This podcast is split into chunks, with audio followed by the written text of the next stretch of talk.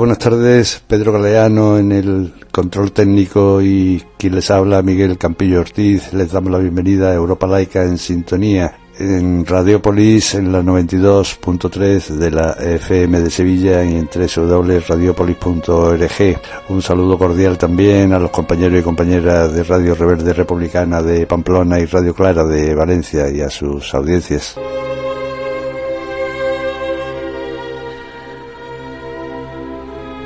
La hora de la laicidad, la hora de toda la ciudadanía. Europa Laica en Sintonía es una emisión mensual desarrollada por la Asociación Europa Laica en colaboración con Sintonía Laica. Este programa quiere ser un espacio de reflexión sosegada donde el sentido crítico, el rigor académico y la capacidad de análisis salen a la calle para difundir el ideal de la laicidad a todos los niveles. La libertad de conciencia y la igualdad de toda la ciudadanía sin discriminaciones es una exigencia de nuestra misma condición humana. Europa Laica en Sintonía ofrece un espacio de actualidad, pensamiento y militancia a todas las personas que quieran contribuir a construir en común una convivencia ciudadana más democrática, republicana y laica.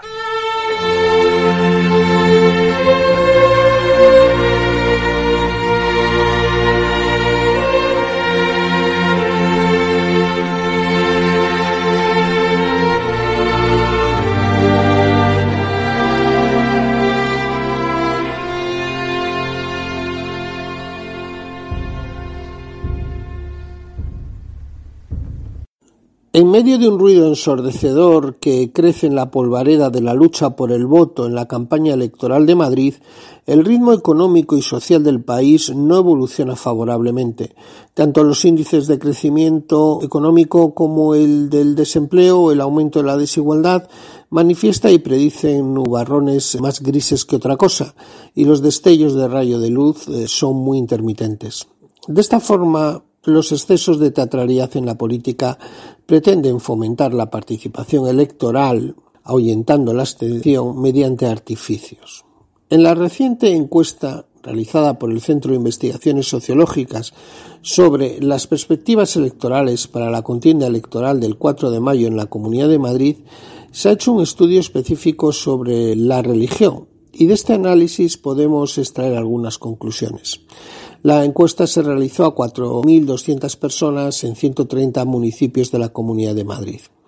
De entre los encuestados, el grupo más numeroso era aquel que se declaró ateo agnóstico indiferente, que representaba el 38,7% de la muestra, seguido de los católicos no practicantes, el 38,5%, y del católico practicante con el 18,2% y de los creyentes en otras religiones con apenas el 3%.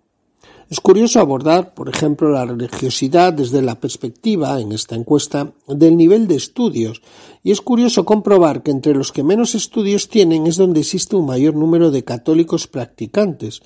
En cambio, los agnósticos y ateos son más numerosos en el grupo que ha estudiado formación profesional superior, seguido de los que han realizado estudios universitarios.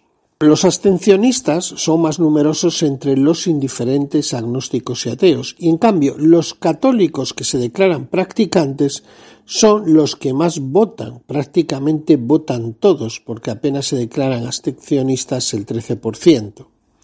Ideológicamente, el partido más confesionalmente católico es el PP, puesto que el 88% de los encuestados que se declaran votantes del PP se declaran católicos, seguido del grupo Vox con el 74%, el Partido Socialista con el 55%, más Madrid con el 26% y Unidos Podemos con el 19%.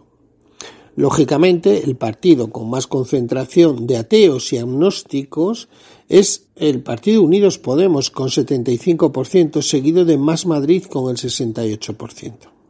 Los católicos practicantes eh, votarían casi todos al PP y a Vox.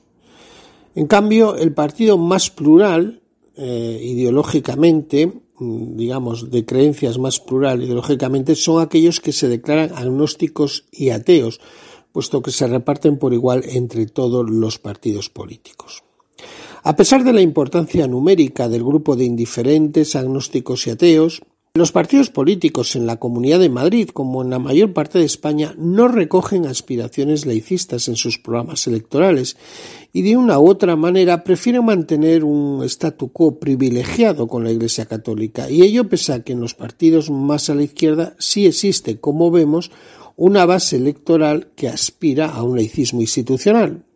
Pero incluso en los partidos más agnósticos, ateos o indiferentes, como es el caso de Podemos, se cultiva, por ejemplo, por parte de sus líderes, una apología al Papa del Roma o a figuras tan controvertidas como el Padre Ángel, y ello se hace para proyectar una calculada transversalidad, esperando inútilmente el voto católico y dar así una imagen más moderada.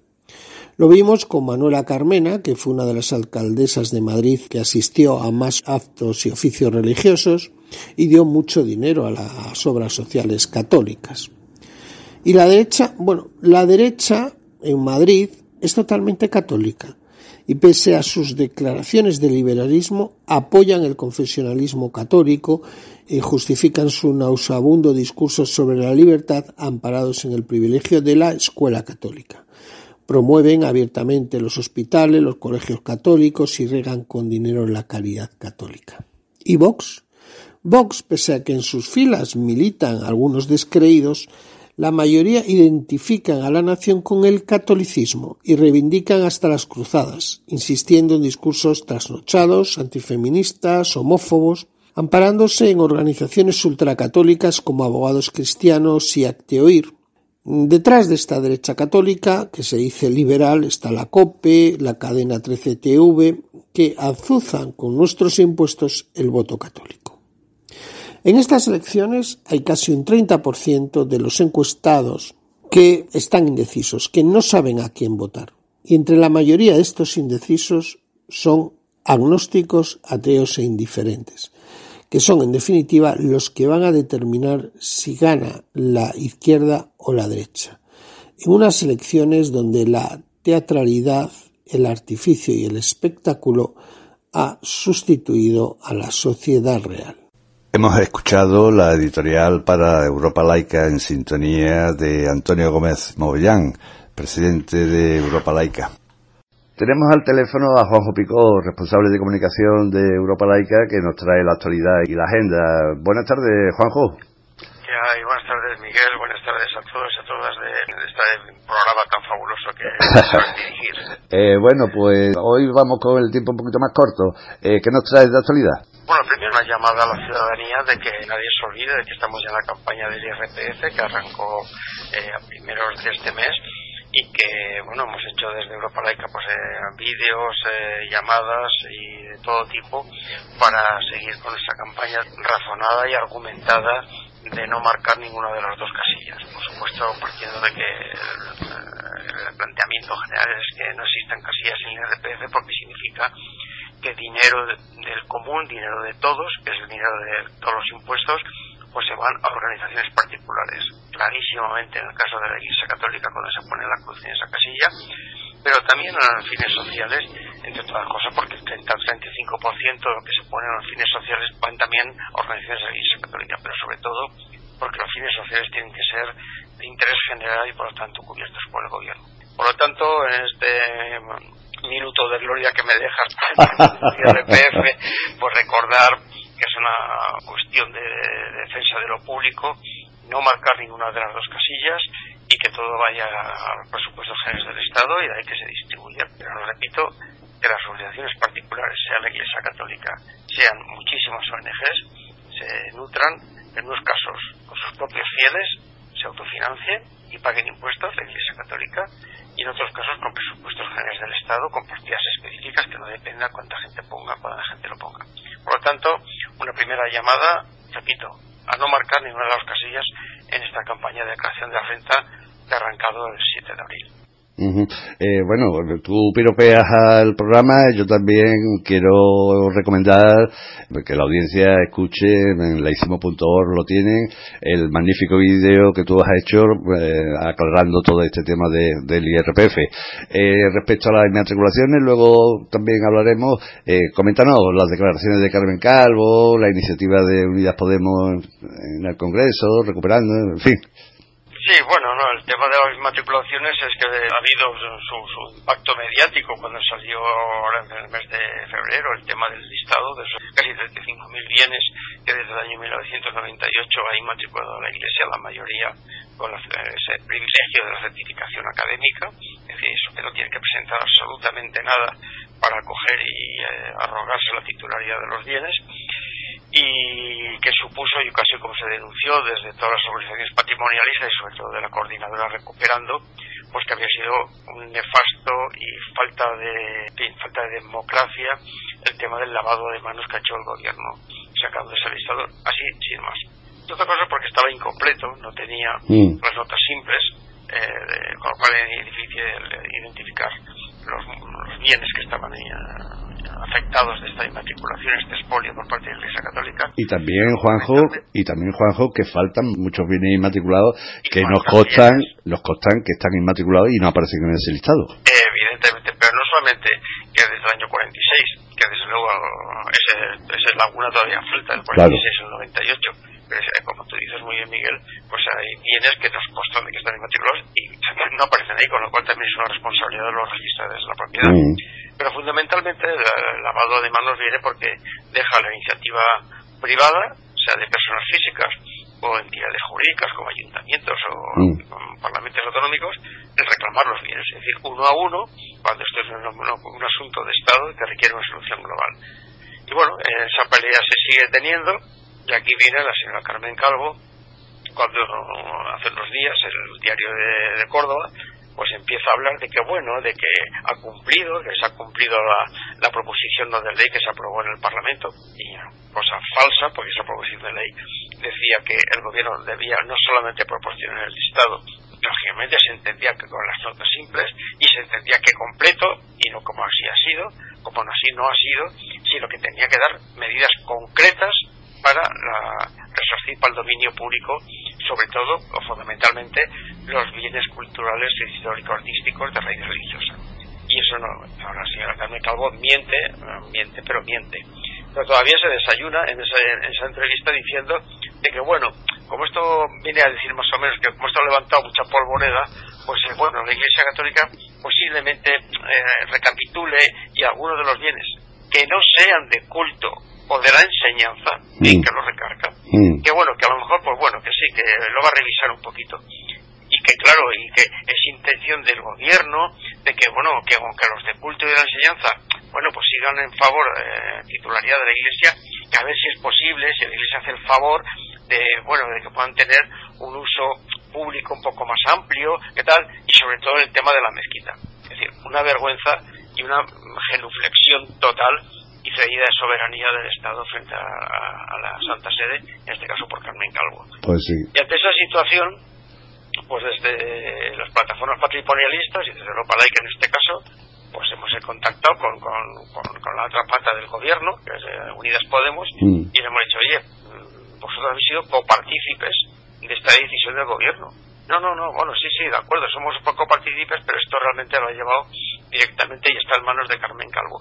Y la correlación de fuerzas, digo, y mira, aquí no es un tema de correlación de fuerzas, aquí es un tema que vosotros tenéis un planteamiento y lo mismo que decís que hay que cumplir todo lo pactado, pues el punto 5.11 del acuerdo de gobierno de coalición dice claramente, dice claramente las medidas políticas y administrativas y legislativas para resarcir este expolio.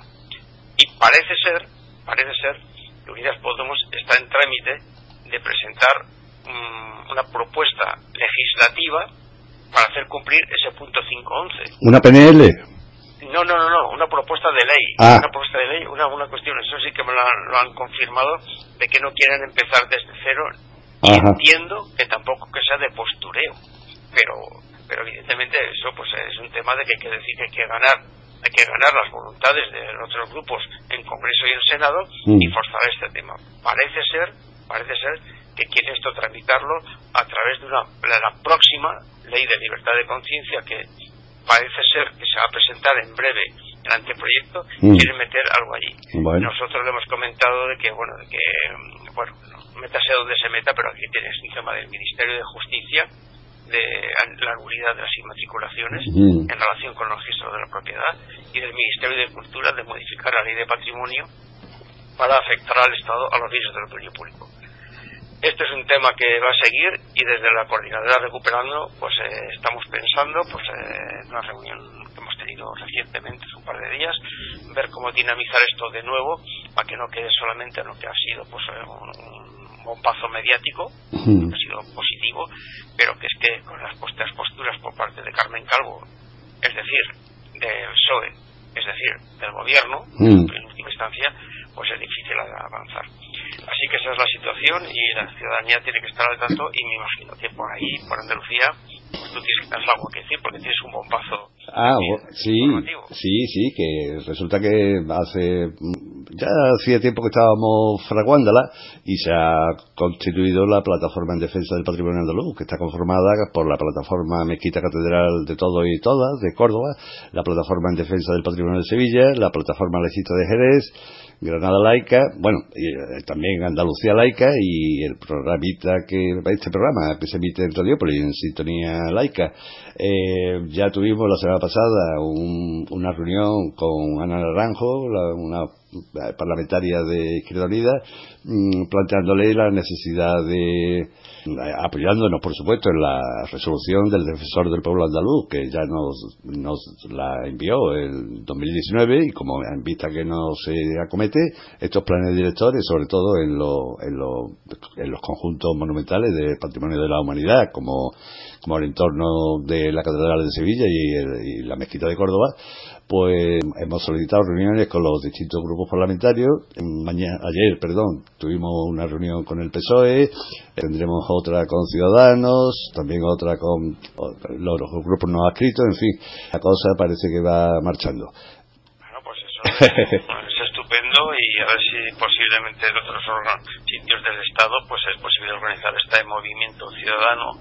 Ya en Navarra existe esa plataforma a nivel autonómico puntazo para todo que por ahí por el sur os movéis con esta, con esta, con este vigor. El reglamento de la ICIA de Gijón parece ir adelante, ¿no? Una buena noticia porque después de la experiencia que se tuvo eh, y que se tiene y que todavía está vigente, lógicamente, en Rivas Valle Madrid, luego después de dos años de, de, sí, de, trabajo y de compartir entre Europa laica, Rivas laica y el Ayuntamiento de Rivas, que tienen lógicamente todo mundo sabe una composición de izquierda netamente, se aprobó ahí un reglamento y ahora pues Gijón pues eh, una declaración es por parte del pleno del ayuntamiento encabezado por su por su alcaldesa Ana González pues eh, ha arrancado una consulta ciudadana para vehicular la articulación eh, de un reglamento de la laicidad municipal con lo cual, pues bueno, eh, veremos cuál es el contenido.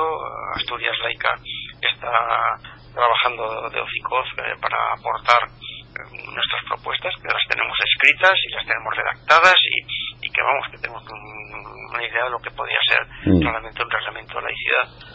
Ha surgido lógicamente ahí en Gijón como sitio la caverna, en el sentido de, pensar de que, de que el de laicidad es ir en contra de la religión.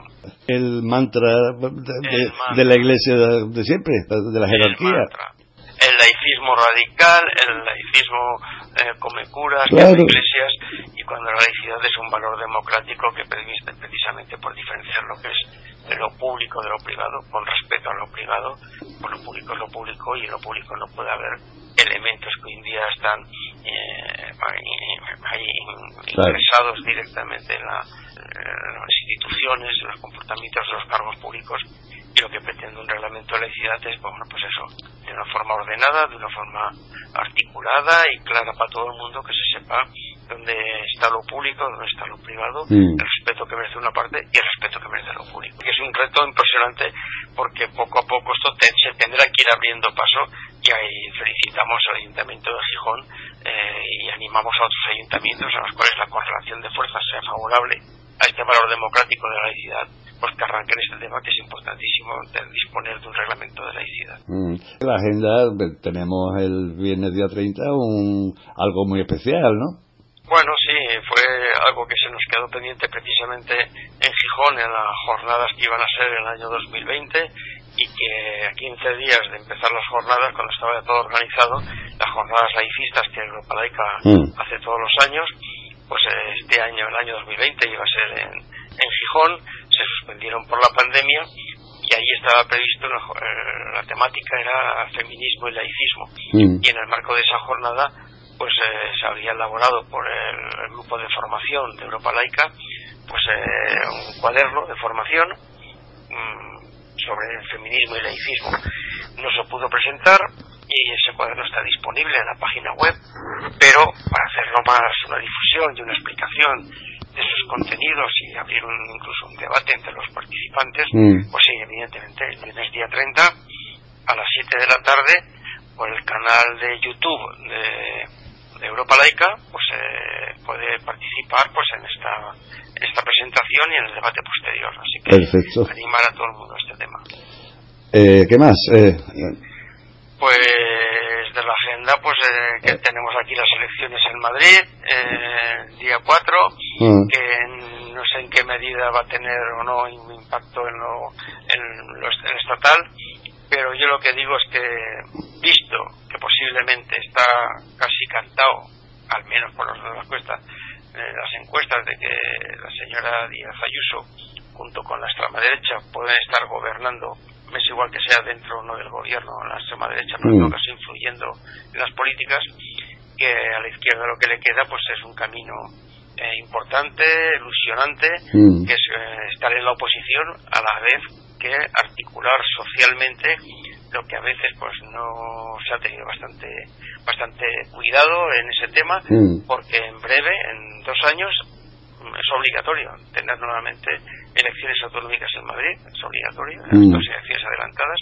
y por lo tanto, si no ahora, para dos años tenemos que tener articulado socialmente, y porque las instituciones están muy bien, pero tienen su límite, y la articulación social, está marea verde, está marea blanca, están las mareas de todo tipo, las reivindicaciones sociales, tienen que estar, mm, tienen que tener su, su proyección política y, y neta y clara y en estas elecciones pues eh, ha sido positivo que todos los grupos a la izquierda, con el PSOE y a la izquierda del PSOE pues han hecho un frente común en el sentido de no una candidatura común, pero un frente común mm. de saber que lo que eso jugábamos a que no entrara la extrema derecha y que siguiera el PP pues posiblemente todavía no se tiene esa fuerza ciudadana eh, y es un reto importante para ahí. A partir de ahí pues denunciaremos desde la oposición, las instituciones en la calle, por las políticas nefastas. Y en el caso del laicismo, por supuesto, que no está ni, ni en los programas de la derecha, pero tampoco los de la izquierda.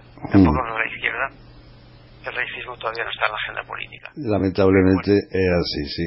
Eh, por cierto, que se nos ha olvidado, eh, el próximo 7 de mayo es, eh, celebrará de forma telemática la Asamblea Ordinaria de Andalucía Laica. Así que eh, ah, también otra noticia eh, que queríamos dar. Pues eh, Juanjo, un placer como siempre, un abrazo grande. Pues muchas gracias a todos vosotros y vosotras y nos vemos en el próximo invite.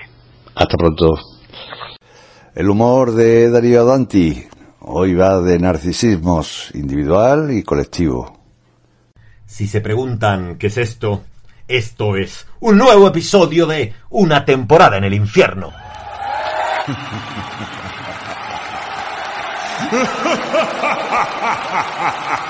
Con su satánica majestad Darío Adanti, para servirles. Leía el otro día en prensa que los que saben, es decir, las personas que se dedican a estudiar un poco el mundo que los rodea para analizarlo, dicen que estos tiempos modernos se caracterizan por ser tiempos de excesivo individualismo, tiempos de narcisismo, donde lo único que importa es el yo, yo opino esto, yo quiero que se me escuche, yo creo que, hay que hacer lo otro, respeta mis creencias, a mí me ofende, a mí, a mí, yo, yo, yo. Vivimos en tiempos de exagerado individualismo, de exagerado narcisismo.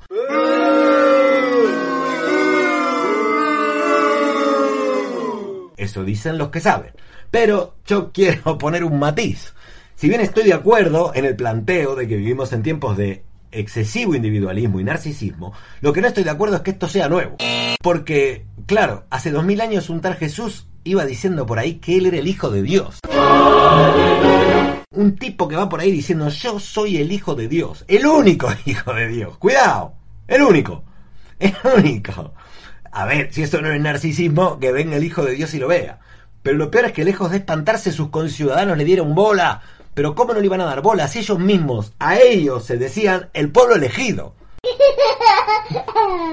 iban por ahí diciendo, ¿qué tal? ¿Cómo andás? Yo soy el pueblo elegido. Mira, mírame, el pueblo elegido. Tú no, tú, a ti no te eligió nadie. Yo soy el pueblo elegido. ¿Por quién? Por Dios, el único Dios. Y yo soy el único hijo del único Dios, del único pueblo elegido. Así estamos. Vamos, más narcisista que eso, más tiempos del yo que aquel, pero lo peor es que habían sido invadidos por los romanos cuyos líderes, los césares, se creían líderes de todo el mundo. Es verdad que gobernaba gran parte del Mediterráneo, pero, a ver, el mundo, el mundo, el mundo... Entonces teníamos el, al uno que se creía el único hijo de Dios, nacido del único pueblo elegido, del único Dios que además es perfecto. Pero no solo era perfecto, sino que el que se decía único hijo de Dios vino a decirnos a nosotros que su Dios decía que era único y perfecto mi Padre es único y perfecto, y esto es palabra de Dios. Bueno, pues el tal Jesús tuvo 12 colegas que cuando murió Jesús se fueron por ahí a contarle a todo el mundo que había habido un solo hijo de un único Dios, de un único pueblo elegido, y que ellos habían sido los únicos 12 colegas que había tenido el tío. Los únicos 12 colegas que tuvo el único hijo de Dios, del único Dios, del único pueblo elegido, somos nosotros.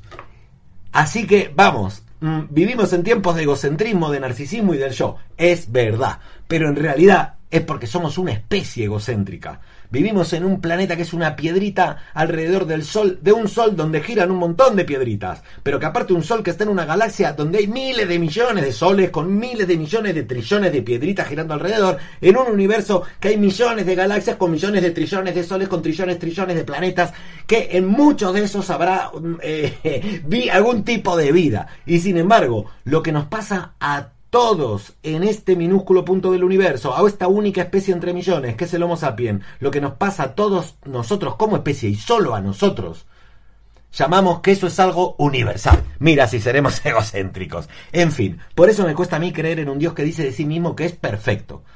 Porque si Dios fuera perfecto, nunca lo diría. Porque la perfección no se lleva bien con el egocentrismo. Hasta aquí esta temporada en el infierno. Nos vemos la próxima.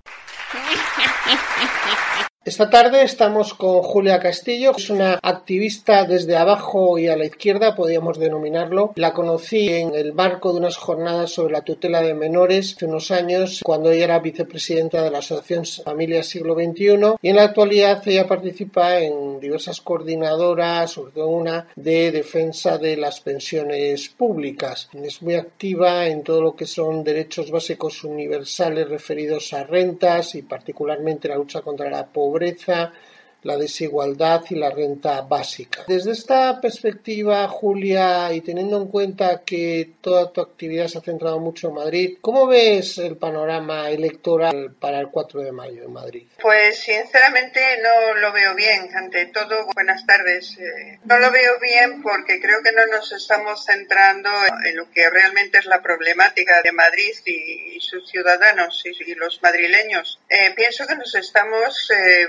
volviendo un poco teatreros. pongo teatreros entre comillas, nos estamos olvidando de lo que realmente nos interesa, de lo que afecta al ciudadano de a pie y estamos continuando un reality show, o sea, no, no me convence para nada eh, lo, que se está haciendo, la verdad, y creo que además es evidente que nos estamos desviando eh, por completo de lo que es eh, mantener un estado del bienestar que poco a poco nos lo van robando y creo que realmente lo que se tendría que centrar todos los partidos en esta campaña es por eh, centrarse exactamente en eso, en mantener un estado del bienestar que nos están robando a manos llenas y delante de nuestras narices. Si no nos vamos más lejos que al tema de la sanidad, sabemos lo que está pasando en Madrid en la sanidad ya desde hace un tiempo. No le vamos a colgar la medalla, entre comillas, a la señora Ayuso de estar robándola, no, ya viene de atrás. Creo que ese es el gran fallo, o sea, que no se está centrando en lo que realmente interesa al ciudadano, al pueblo, y que estamos manteniendo un reality show nada más en vez de unas elecciones que es algo muy serio. Estoy totalmente de acuerdo contigo, Julia. El asunto es que en España no habíamos salido de una crisis, digamos, estructural que venía del año 8, 9 y 10. Por momentos de crisis importantes, apenas había habido una recuperación económica y hoy nos encontramos con problemas agravados por la pandemia, problemas que ya existían antes, pero que tiene mucho que ver con el incremento del desempleo en nuestro país, como consecuencia también de la pandemia o de la agravación de las tendencias ya estructurales que se venían entonces, y por lo tanto mayor precariedad. ¿no? Frente a eso se ha hablado mucho del escudo social, pero realmente y se ha impuesto la medida de la renta eh, mínima vital. ¿Cuál es tu opinión de cómo ha funcionado esto y cómo lo ves? Por partes, vamos a ir por partes. La crisis del 2008, la crisis también lo entre comillas, a mí me gusta mucho usar las comillas porque explica muchas veces que estamos usando palabras que nos obligan a usar. Eh, la crisis del 2008 conllevó pues mucho desempleo evidentemente, mucha problemática económica, sobre todo afecta siempre a los de más abajo porque son los que pagan siempre. De hecho sabemos que la, brecha entre la gente más rica y la gente más pobre va aumentando, por lo tanto, evidentemente, a quien más le afecta la crisis es a la gente más pobre. Eh, los grandes capitales suelen aumentar en estos, en estos casos y partiendo de eso sabemos que influye mucho pues eh, la globalización, el poder producir fuera de tu zona, ir a zonas donde esclavizas a otras culturas, a otra gente porque no se dejan esclavizar tanto los empleados que tienes a tu alrededor. Bueno, son varios factores los que llevan a la, a la precariedad laboral, no, no te lo voy a contar así, además creo que, que todos lo sabemos. ¿La pandemia vino a agravarla? Sí, pero también vino para servir de disculpa para hacer muchas cosas de las que están haciendo. Creo que todos estamos muy indignados por lo que está pasando con la atención sanitaria, por ejemplo, en los centros de salud. Eh, se acabó la atención personal y cuando hay una atención personal es de aquella manera. Eh, sí, desde luego agravó la pandemia la situación, pero ya te digo, también sirvió, también sirvió de disculpa.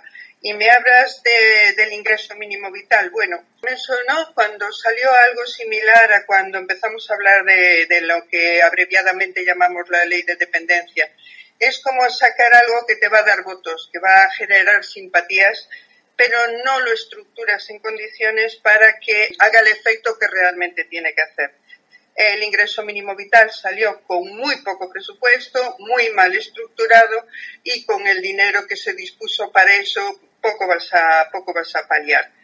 Desde luego, eh, sabes, lo hemos hablado alguna otra vez, que estoy eh, por la renta básica pienso que es dentro de las posibilidades, no creo que sea la panacea, ¿eh? ni mucho menos, pero dentro de las posibilidades que hoy en día tenemos, es la manera más cómoda, más fácil, más a nuestro alcance de repartir eh, la riqueza más, más equitativamente. Entonces, en vez de centrarnos en ingreso mínimo vital o las rentas estas que dan las comunidades autónomas que no son más que limosnas, deberíamos centrarnos en algo que devuelva la dignidad a quien se la hayan robado y la mantenga a quien todavía la tiene. Entonces, una renta básica te permite tener cubierto lo mínimo sin necesidad de que pidas limosna. Sí, hablando de limosna, Julia, como tú sabes, este programa se llama Sintonía Laica y está muy, vamos, muy involucrado en la lucha por el laicismo estatal y por lo tanto tiene una posición muy contraria a todo lo que es el asistencialismo y la caridad, ¿no? Frente a ello, pues se impondría lo que es la solidaridad social, en este sentido de Estado social, ¿no? Pero claro, vemos que en los periodos de crisis se vio ya en el 2011 y ahora se ve ahora, ya se empieza a ver, donde las organizaciones caritativas, particularmente vinculadas a la Iglesia Católica, toman un gran protagonismo, incluso las administraciones las dan mucho dinero algunas de estas organizaciones, sabes que están controladas totalmente por organizaciones sectarias, como es el caso del Banco de Alimentos, controlada por el Opus Dei.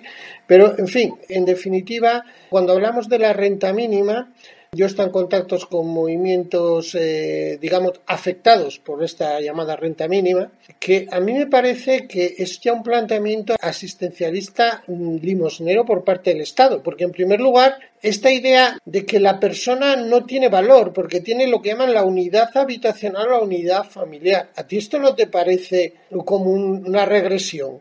A mí me parece vergonzoso me parece vergonzoso porque estamos supuestamente en un país civilizado y un país civilizado esto no puede existir. O sea, todo aquello que tenga que ver o que se asemeje a la caridad es vergonzoso. O sea, es intolerable más que vergonzoso. Lo que estás hablando tú no deja de ser la típica limosna. Entonces, la limosna eh, la ejerce o la practica o la da el que está encima. Entonces, se la está dando al que está debajo. No, no entra en mi esquema mental que haya alguien encima que porque el otro extienda la mano pidiendo por favor un, un de pan que se lo dé no, no, no, me dices, bueno, esto me hablas de la época medieval y bueno, oye, pero, pero coño, que estamos en el siglo XXI, estamos en un país que eh, tiene potencial suficiente, Por supuesto. potencial suficiente de sobra para que todos vivamos dignamente. Aquí hay un problema de reparto. A mí no me des caridad, a mí dame lo que me corresponde, porque desde luego todo lo que se está generando, toda la riqueza que se genera, se genera con el esfuerzo de todos y con la materia prima de todos.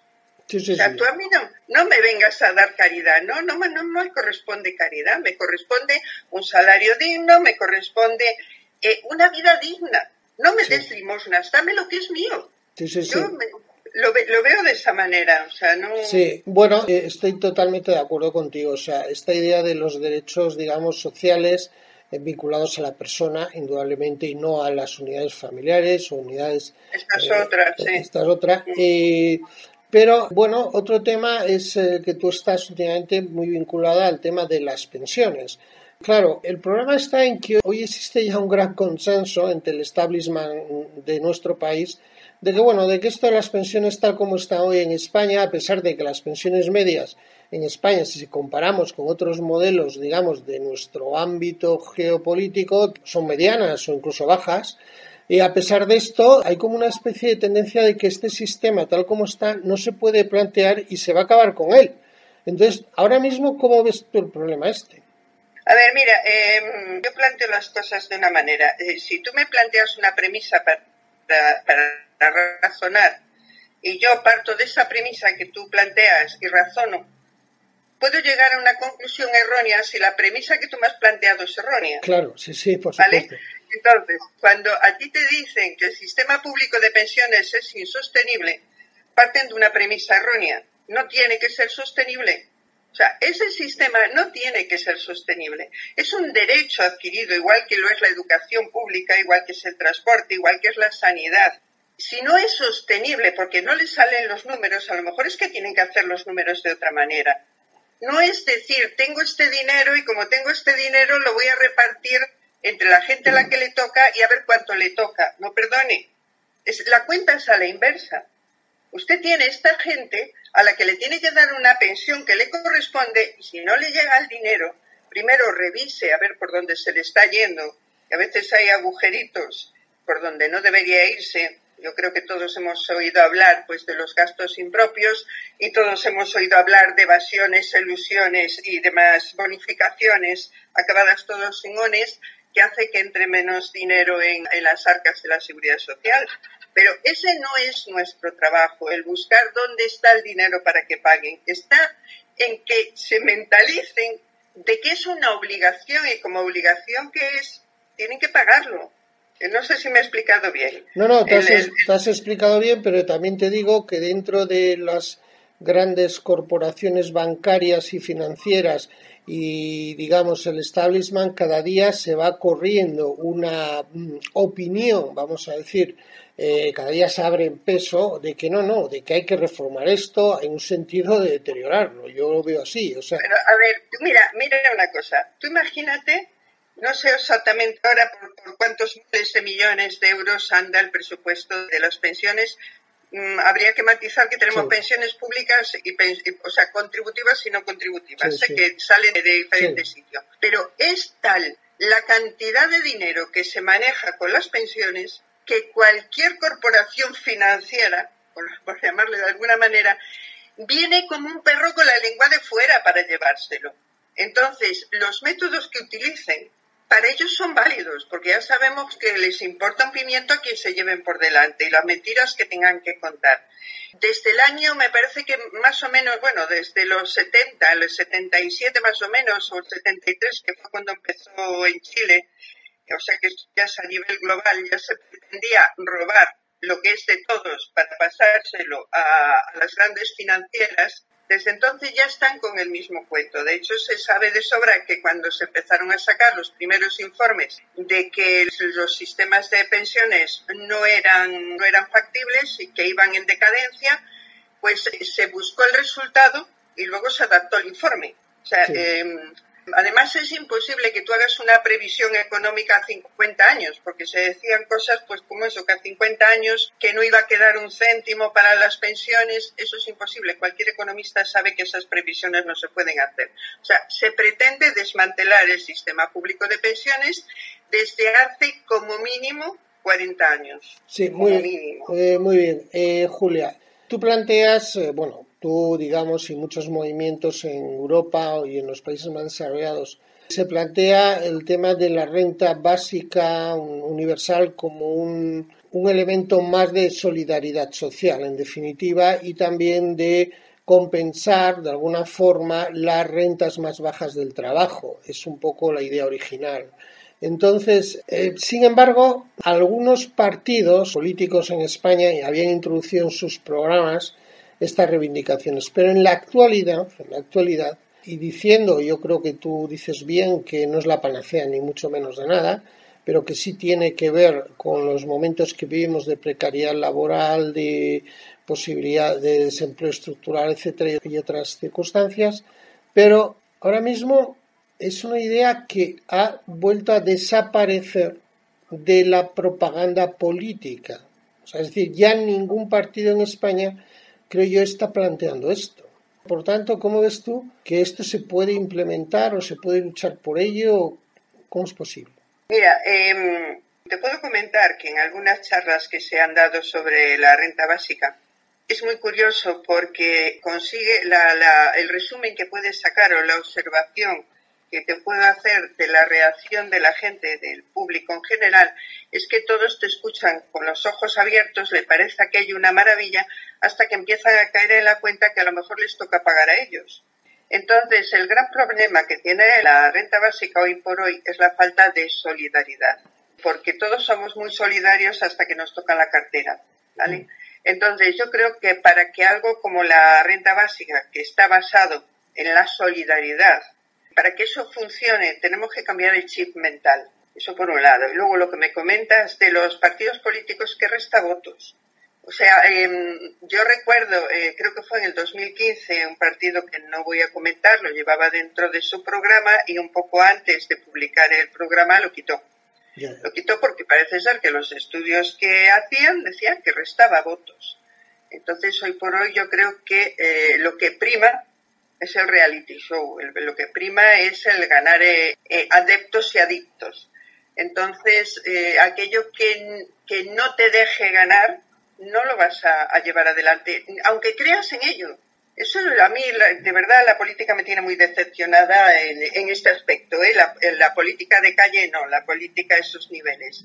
Bien, muy bien. Yo creo que mm, acabamos la entrevista aquí porque son 15 minutos. Agradecerte. Mejor que la deje porque si no puedo seguir hablando. agradecerte pues estas palabras y ese tiempo que hemos estado aquí eh, hablando del tema. Tras la entrevista de Antonio Movellán a Julia Castillo para Testimonios al vuelo, oigamos a Alfonso del Valle interpretándonos su canción Canto.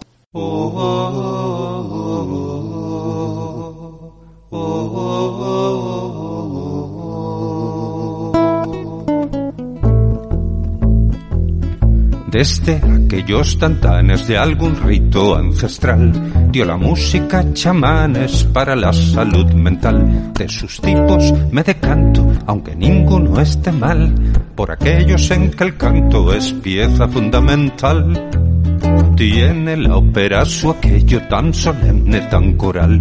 Es el bel canto tan bello, tan eterno, inmortal. Tiene el rock constelaciones de estrellas sin cliché. Tiene el pop muchos renglones del banal papel cuché. Pero si he de elegir, cosa que ahora está en mi mano, yo me quedo, he de decir canto gregoriano. Con sus textos en latín, tan divino, tan mundano. El que me hace más tilín es el canto gregoriano. Hoy en día los folclores todos son bien cultural, aunque yo les note olores a un tiempo dictatorial. ¿Y que puedo yo contaros de nuestra canción de autor que os arrastra a besaros o a mover vuestro interior? Pero si he de elegir, cosa que ahora está en mi mano, yo me quedo, he de decir, el canto gregoriano. Con sus textos en latín, tan divino, tan mundano, el que me hace más tilín es el canto gregoriano. Entre en este universo el hip hop tan protestón, ni siquiera gasto un verso en hablar del reggaetón. Puede que olvidar alguna forma o tipo de canción, no será quizá la tuna, si es así pido perdón. Pero si he de elegir, cosa que ahora está en mi mano, yo me quedo, he de decir, con el canto gregoriano. Con sus textos en latín, tan divino, tan mundano, el que me hace más tilín es el canto gregoriano.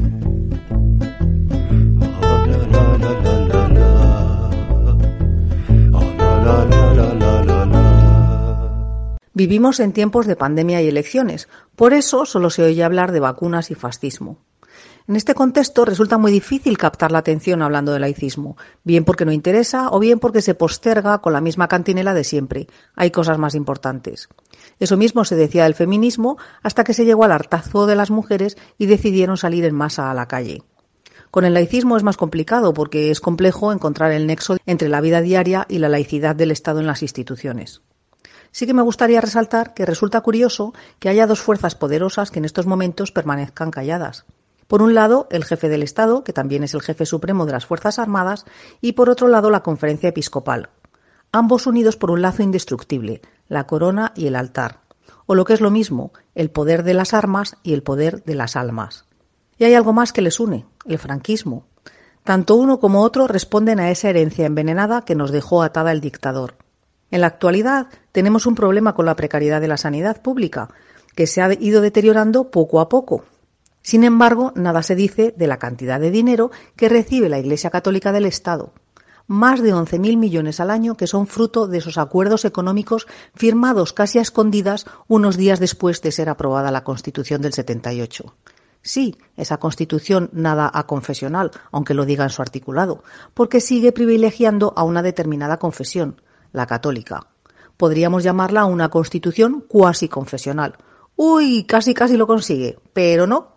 En el último momento llegaron los obispos al rescate para que todo siguiera igual. Con lo fácil que habría sido recoger el artículo 3 de la Constitución de 1931.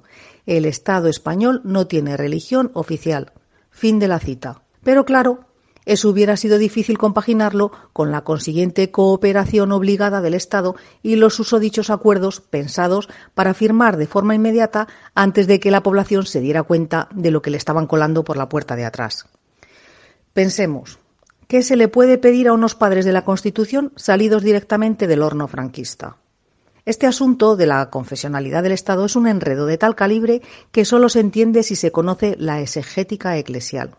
¿Cómo vamos a defender que España es un país aconfesional cuando vemos que en la declaración de la renta de los españoles hay una casilla para la Iglesia Católica?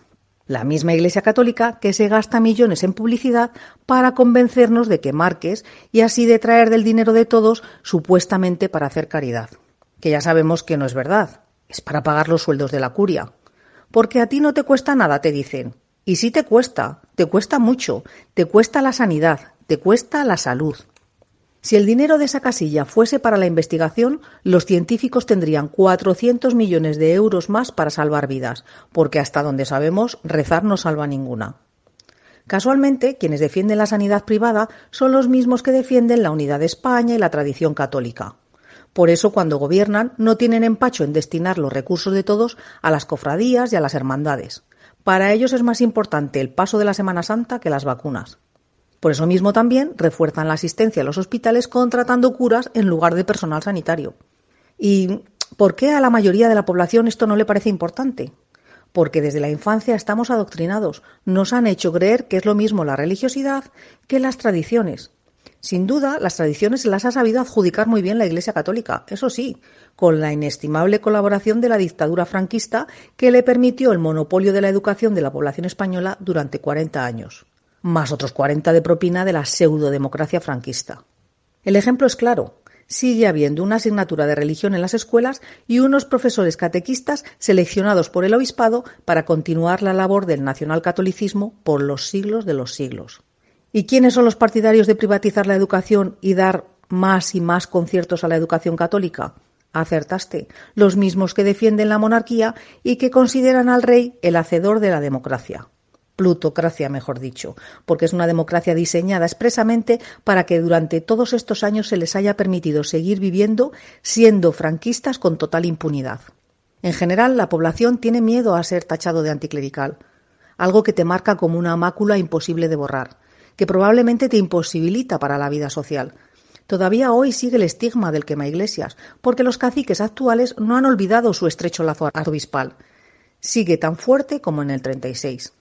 Ese es el motivo, entre otros, de que las personas que se dedican a la política sean tan cautas a la hora de separar los actos institucionales y los religiosos, la vida civil y la vida religiosa.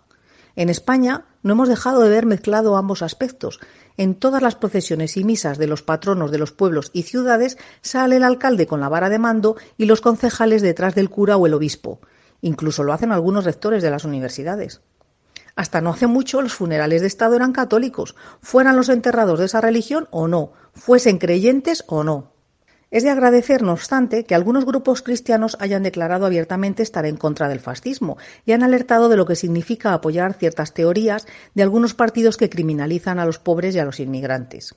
Es una postura valiente que desde dentro organizaciones como redes cristianas defiendan sin complejos la devolución al pueblo de todo lo expoliado vía inmatriculaciones ellos lo llaman abiertamente un robo, lo que es, el robo de nuestro rico patrimonio histórico, artístico y cultural. No es tarea fácil convencer a la población de que un Estado laico es más democrático, que un Estado laico defiende la igualdad entre todas las personas. En definitiva, que la laicidad es tolerancia y libertad. Era Asunción Villaverde con su renglón torcido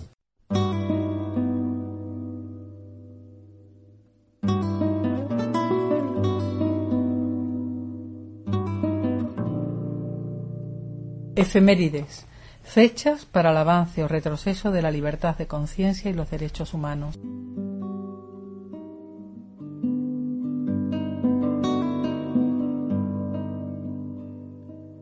Tal día como hoy, un 29 de abril de 1931, en España el gobierno provisional de la Segunda República disuelve las órdenes militares. También un 29 de abril, pero de 1945, en Dachau, al norte de Múnich, tropas estadounidenses liberan el campo de concentración de Dachau.